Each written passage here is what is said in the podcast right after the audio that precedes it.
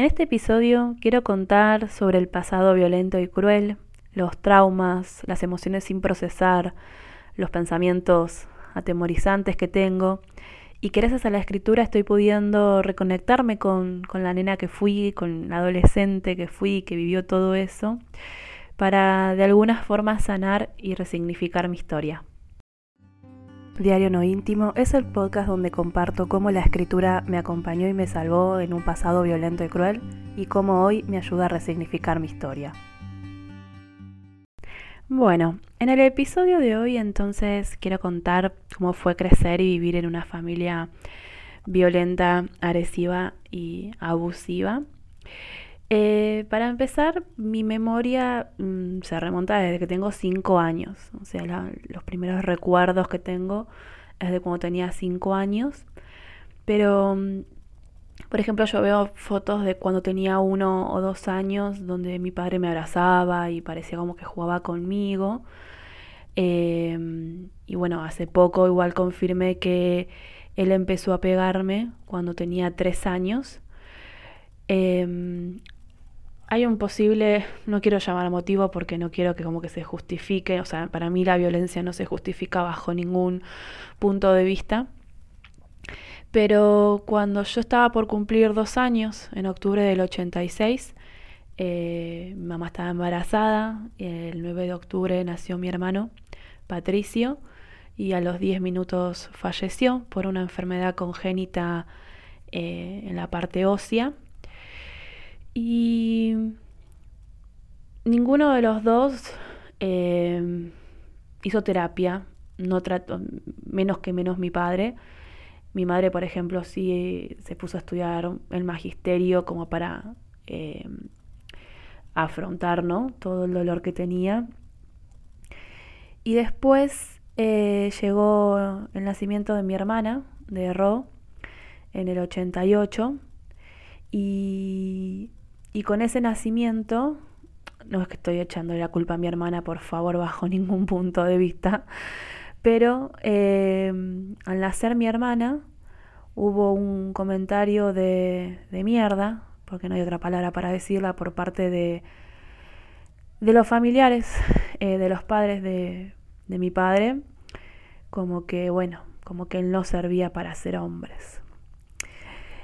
Eh, todo esto está contado mismo por ellos, así que no es que no sé, porque igual tanto tanta necesidad de contar tantas cosas o en fin, hay un montón de cosas que me hubiese gustado no saber, en verdad.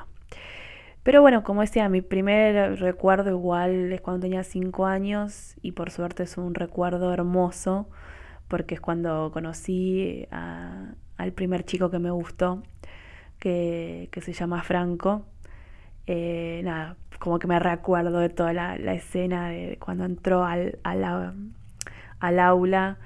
Eh, nada, en fin, no me voy a ir por las ramas. Pero bueno, quería poner un poquito de, de, belleza en todo lo que, en todo lo que se viene. Em, es difícil contar mi historia, por más de que no es la primera vez que la voy a contar. En el blog están muchos hechos, incluso algunos que no voy a contar en este episodio, eh, pero igual no deja de ser movilizante para mí. Em, uno de los primeros recuerdos así que tengo de, las golpizas de mi, de mi, padre fue cuando tenía seis años y se me aflojó un diente, o sea, me aflojó un diente mientras comía, porque él me, me pegó una trompada por estar comiendo con la boca abierta. Eh, yo no podía comer con la boca cerrada porque tenía como una nariz tapada, no estaba congestionada ni enferma, pero después nos dimos cuenta por qué me pasaba eso, de que se me tapaba, que tenía tapada la nariz y comía con la boca abierta. Pero bueno, eh, no sé cómo será la experiencia de la mayoría de los niños y niñas cuando se les cae su primer diente, pero el mío fue ese. Después, eh, otra situación también que me acuerdo cuando tenía seis años, estaba, había una, una, amiga que tenía que se llamaba Elizabeth y a mí me salía a decirle Elizabel. No me pregunten por qué. Quizá me salía a decir Elizabeth, pero a mí me gustaba decirlo Elizabeth. No sé. Eh, y me acuerdo que mm, creo que el papá era compañero de trabajo, mi papá, creo. Eh, o era de ahí, del edificio donde vivíamos. Y como que se juntaron, o sea, como que el padre de Elizabeth vino con Elizabeth a, mi casa y ellos como que iban a ver un partido de fútbol y nosotras íbamos a ver seguramente la Serenita por vigésima quinta vez. Y a mí no me salía a decirle eh, Elizabeth. Y no me acuerdo la situación en la cual, o sea, eh, hablé adelante de él y le dije, no, porque Elizabeth y me agarró de los pelos y me empezó a, a zamarrear, que bueno, diciéndome un montón de cosas que no, las puedo reproducir acá, pero porque me, me bloquearían, o sea, no me dejarían subir el podcast. Eh, todo delante de Elizabeth y de, y de su padre. La idea era que Elizabeth se quede a dormir en casa y no, no pudo ser. El padre se la llevó y me parece fantástico. Después, eh, a los siete años viví una situación rara. No sé si es rara, quiero en verdad más que rara decir dolorosa, traumática, que me partió el alma, por así decirlo.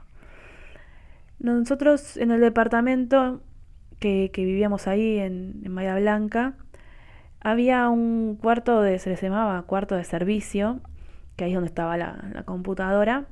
Era un cuarto chiquitito y que tenía una ventana grande con balcón francés. Y no me acuerdo por qué. Él empezó a correrme por toda la casa.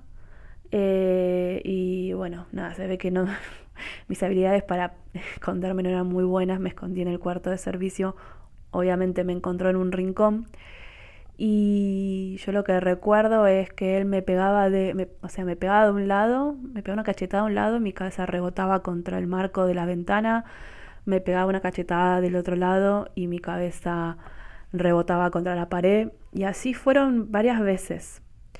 Y cuando se terminó de ir, eh, yo quedé llorando, no me acuerdo mucho, pero miré al vacío Miré el vacío pensando en escaparme.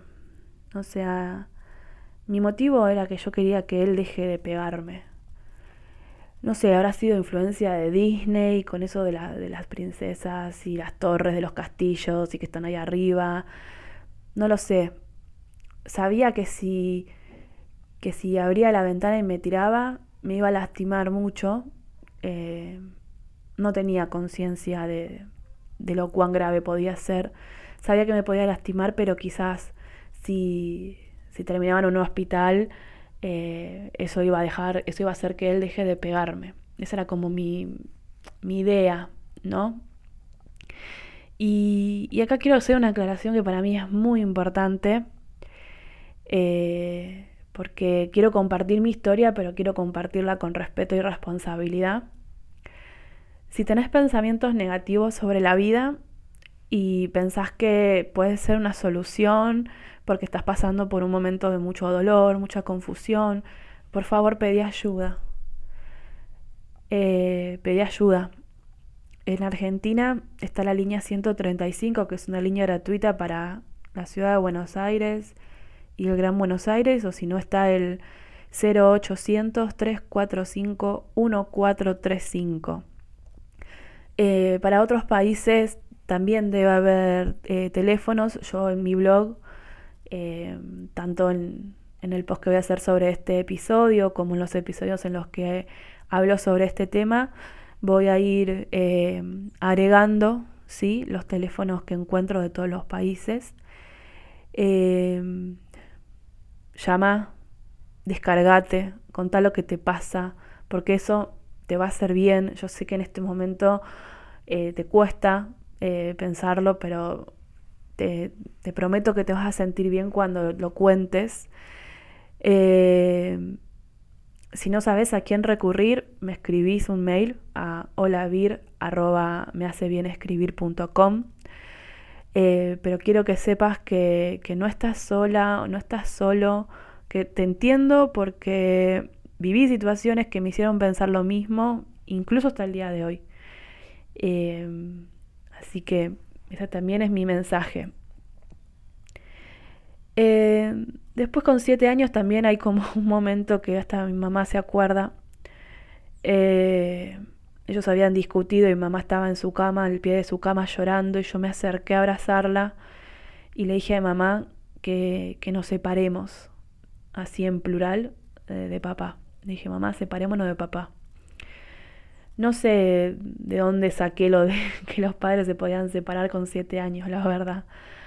Eh, pero bueno, yo también quería separarme de él. Pero bueno, eh, mi padre siempre me pegó. Eh, la última vez que me pegó fue el 13 de noviembre del 99. Pero bueno, vuelvo tres semanas antes, o sea, vuelvo para atrás. El 22 de octubre del 99 yo cumplí 15 años, eh, una fecha muy esperada por, por las chicas en Argentina, no sé cómo será en otros países. Igualmente yo no quería fiesta ni nada, porque un mes antes hubo un episodio muy horrible y estaba muy deprimida. Pero sí me acuerdo de ese viernes, creo que fue, que estábamos desayunando, que íbamos a desayunar toda la familia con, motivo de mi cumpleaños. Estábamos sentados mis hermanos en la mesa, o mis hermanos y yo, y escuchamos que de la cocina eh, mi papá y mamá se empezaron a, empezaron a discutir y mamá le dijo que se quería separar y que y él le dijo yo me quiero divorciar. Bueno, no sé, al final eh, no me acuerdo si desayunamos, creo que sí, creo que mamá trajo la torta eh, y, y aunque no lo crean yo estaba feliz. Y no lo estoy diciendo de forma irónica, para mí fue el mejor regalo que pudieron haberme dado, es que se separen. Eh, pero bueno, con, con, el tema del inicio del divorcio eh, y el tema de los abogados y demás, yo que, que bueno, era la más grande, soy la más grande de mis hermanos, de Ro y de Pedro. Em, yo le, hablando con los abogados sobre las situaciones en las que vivíamos, porque bueno, en ese momento eh, vivíamos en una casa que estaba alquilada por, por el trabajo de, de, mi padre y él quería como echarnos de esa casa, y, pero no teníamos dónde ir. Bueno, no sé, todo un drama. A lo que, porque tampoco me quiero ir por las ramas, que igual ya saben que me es muy fácil. Pero hablando con los abogados de todo este tema de la violencia y demás, a mí el abogado me dijo que eh, desde ahora, si él me ponía una mano encima, yo podía denunciarlo. Eh, así que que si se daba una situación en la que él me pegara o me quisiera pegar, que yo le, dijera que me iba, que lo iba a denunciar. En ese momento me acuerdo que lo escuchaba el abogado y pronto decía, sí, sí, claro. Pero increíblemente sucedió el 13 de noviembre del 99. Eh, me, me, quiso pegar. Yo quería salir con, con el que era mi novio de la adolescencia en ese momento. Y él me decía que no. No me acuerdo por qué. No, no tenía, es que en verdad no tenía explicación para nada. Era porque se le cantaba a él decir que no. Y yo dije que quería salir igual. Obviamente en ese momento eh, todas las salidas con, con, mi novio eh, eran como un escape eh, mental, emocional, físico de esa casa del horror. Así que imagínense que yo quería salir más allá de que era mi novio. O sea, que era una salida con mi novio. Y él me dijo que no. Y, y bueno, se dio una situación en la que me pegó una cachetada eh, adelante, no tan adelante, o sea, había una puerta que nos separaba, una puerta mosquitera, así que yo calculo que, que, mi novio lo vio. No me acuerdo si le pregunté, pero me pegó y que yo me, me alejé agarrándome el cachete y le dije, esta es la última vez que me pegas, porque si no te voy a denunciar. No me lo voy a olvidar más. Y me fui y que no sé, ponerle que a las 2 de la tarde y como que volví re tarde a mi casa. Eh, pero bueno, ese dentro de, dentro de todo lo, lo, lo feo, lo, lo, doloroso ese, es como, nada, me, siento, me, me, da, me, da, mucha fuerza cada vez que me acuerdo de ese, que, me, que me pude defender. Pero bueno, voy un poco más para atrás y me acuerdo del accidente, eh, un accidente de auto que tuvimos en las primeras vacaciones familiares. Qué ironía a veces la vida. Al segundo día. Ya voy a contar un poco más del accidente, pero así como resumiendo, casi pierdo el brazo izquierdo, eh, el húmero, que es el, hueso que une el, el codo, digo, con, con la clavícula se partió en 60 pedazos y lo único que había quedado así como sano, entre comillas, fue la cabeza del húmero. Eh, pero como todavía estaba en etapa de crecimiento, me pusieron un tornillo, se me unieron la cabeza del húmero y el codo con, con un tornillo y para que el hueso se, se regenerara solo.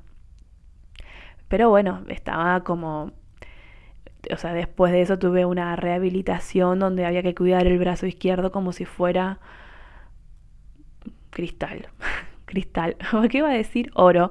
Y después dije, ¿por qué? el oro no se rompe. en cambio el cristal sí. Bueno, eh, y él me pegaba igual. Él me pegaba igual. Y me obligaba a mí a poner el lado derecho para que me pegue.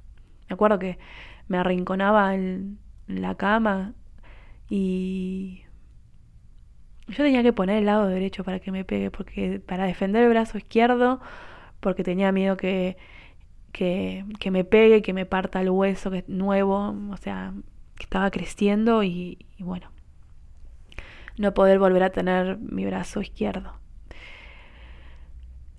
En fin, puedo estar horas, días, meses eh, contando episodios, momentos de violencia por parte de mi padre.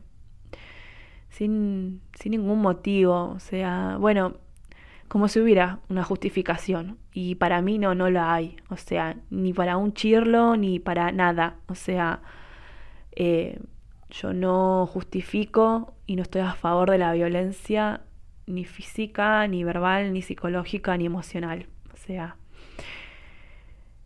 Eh, pero bueno, qué sé yo, tengo también presente el sonido del ascensor y, la puerta de, del departamento este que contaba de María Blanca. Sentía pánico, eh, porque él entraba a la casa a buscarme y me pegaba. De hecho, por ejemplo, eh, cuando tenía seis años, que ahora por esto fue que comía con la boca abierta porque tenía la nariz tapada, perdí el, el 90% de la audición porque tenía, se me inflamaron las adenoides, que es un tejido que está detrás de la nariz y la garganta, y a mí me bloqueó también las tropas de Eustaquio. Entonces yo no escuchaba. Eh, y él tenía, porque la tuvo hasta, no sé, la tuvo hasta la última vez que me pegó, porque cuando me pegó fue porque, porque contó hasta tres y yo no no había ido. Pero bueno, él tenía la costumbre de eh, María Virginia, vení, uno, María Virginia, vení, dos, María Virginia, vení, tres. Y yo ya sabía que cuando decía el tres, si yo no estaba ahí para recibir la cachetada, la trompada, la patada, la tirada de pelo, me iba a buscar por toda la casa. Sabía que quizás si me acercaba y me pegaba, quizás era una sola vez. Y cuando no me acercaba después era me pegaba varias veces porque era la furia de no haber ido. Pero no podía ir tampoco, no podía, no, o sea, el pánico, miedo. Pero bueno, cuando yo a los seis años pierdo la audición, ¿qué sucedía? Eh, yo estaba capaz en, en, en mi cuarto jugando con con los ladrillitos o con los pinipons. Y claro, él llegaba a la casa y yo no escuchaba. Y él me llamaba y yo no escuchaba. Entonces yo tengo un montón de recuerdos de, estar jugando y que de repente me agarren de los pelos o que me peguen una patada o que me o sea, que me empiecen a pegar y, yo no entender por qué. En verdad, ningún momento que me pegó durante mi infancia entendí el por, entendía el por qué. O sea, ¿qué, hace? ¿Qué, qué, qué, mal puede hacer una nena de tres años, cuatro años? O sea, ¿qué mal puede hacer como para que la cabeza palo? O sea, no, ¿sí?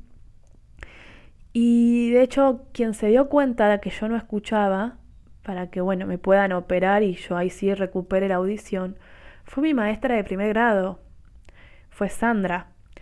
Porque Sandra se dio cuenta, o sea, mi maestra se dio cuenta que si ella me preguntaba algo mirándome, yo le respondía, pero que si, ella se iba al final del aula, viste cómo hacían las maestras que se iban al final del aula, y, y me, preguntaba algo o me, o decía, no sé, había con el pizarrón 2 más 2 y me decía, ¿y Virginia cuánto es? Y yo no le respondía, porque no la estaba viendo. O sea, yo tuve que sobreadaptarme a esa situación y aprender a leer los labios. Y ella se dio cuenta. Fue mi maestra de primer grado, Sandra, de la escuela número 2 de Bahía Blanca, que la amo. eh, ella se dio cuenta y por eso me, operaron. ¿Cómo fue eh, crecer en un ambiente violento y cruel? Horrible. Y se queda corta la palabra horrible. Necesito tres millones de palabras más para poder describirlo. Eh, muchos traumas, muchos miedos. Eh, yo por eso digo que gracias a la escritura y a terapia, eh, escribir en diarios íntimos y em, analizar y, em, la introspección con la escritura terapéutica, con ejercicio de escritura terapéutica, como que pude, como que estoy pudiendo identificar patrones de conductas y pensamientos y conectarme con, todos esos momentos, ¿no?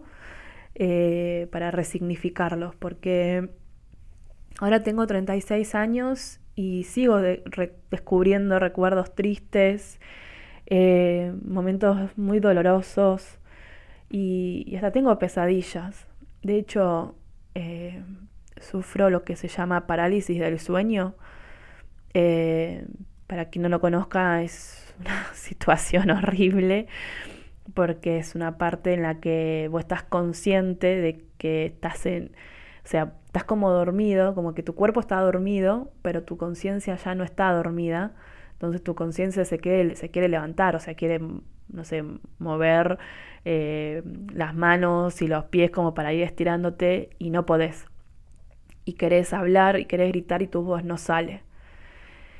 Y yo cada vez que tengo esas situaciones, eh, las tengo en un entorno en el que no es que está todo oscuro porque obviamente están los ojos cerrados, porque justamente no los podés abrir, por más que estés consciente y decís, o sea, no sé, quiero abrir los ojos, y el cerebro no abre los ojos, pero yo siempre lo, lo, lo vivo como si estuviese en un, no sé, en un pantano o, o, en algo así como muy tenebroso, donde hay un monstruo y tengo que salir corriendo. Y, y muchas veces grito mucho, por más de que no se me salga la voz, hago el acto de gritar, me lastimo la garganta, para que, bueno, para que Ale, eh, que, mi pareja me...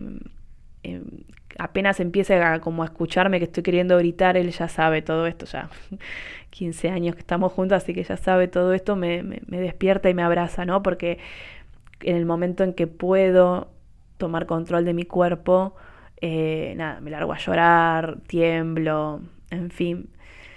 Y para mí esto tiene que ver con, lo que viví de niña.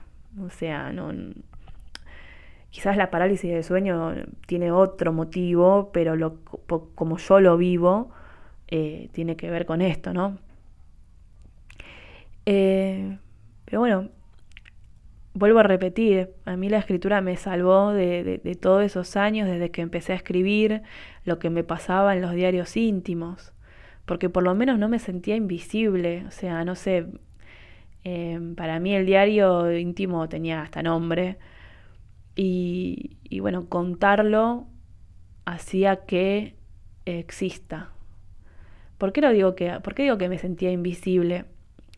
Porque no es que mi familia no sabía lo que pasaba, no es que mis abuelos no sabían qué pasaba, o que mis tíos no sabían qué pasaba, sí sabían lo que pasaba.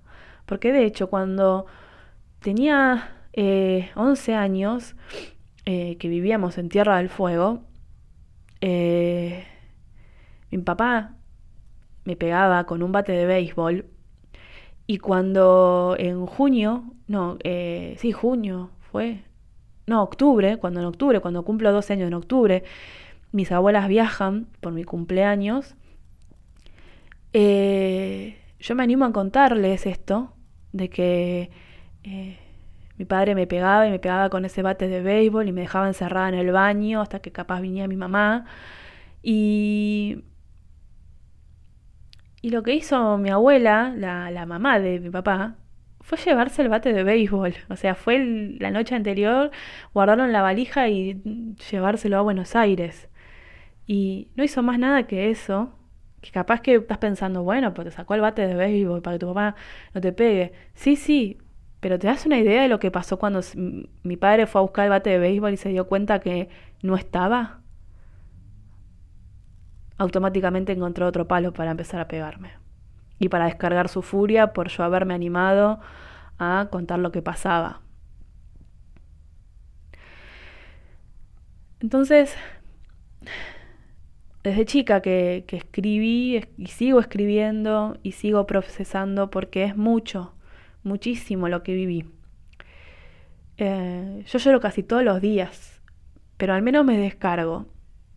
Eh, es más, hace poco aprendí a llorar, a, dejarme llorar, porque hasta antes, hasta antes le, tenía miedo a llorar por todos eh, los síntomas físicos que me generaba llorar.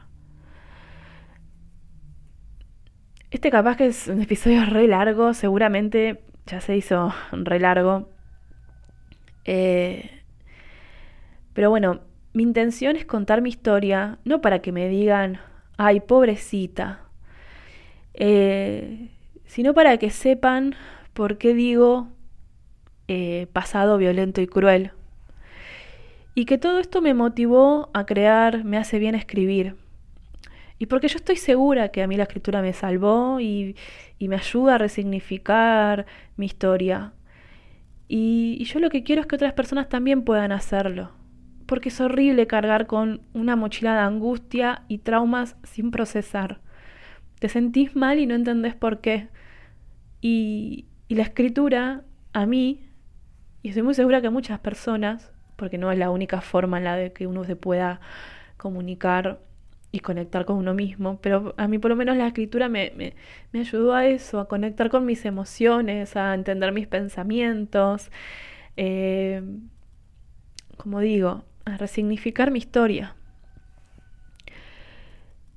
Eh, bueno, un episodio triste capaz, eh, pero quería hacerlo y quería contar parte de mi historia. Voy a seguir cortando más parte de mi historia.